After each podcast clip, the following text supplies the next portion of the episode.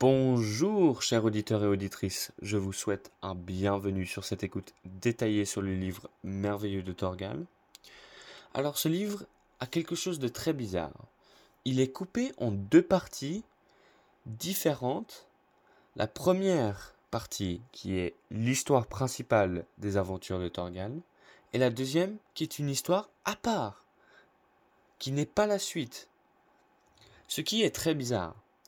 Je vous conseille vraiment ce livre parce que c'est un livre qui est vraiment fantastique et unique. Son histoire est passionnante et addictive. Après que j'ai commencé à le lire, je ne pouvais plus m'arrêter. L'histoire était si accrochante que je devais tout de suite savoir la suite.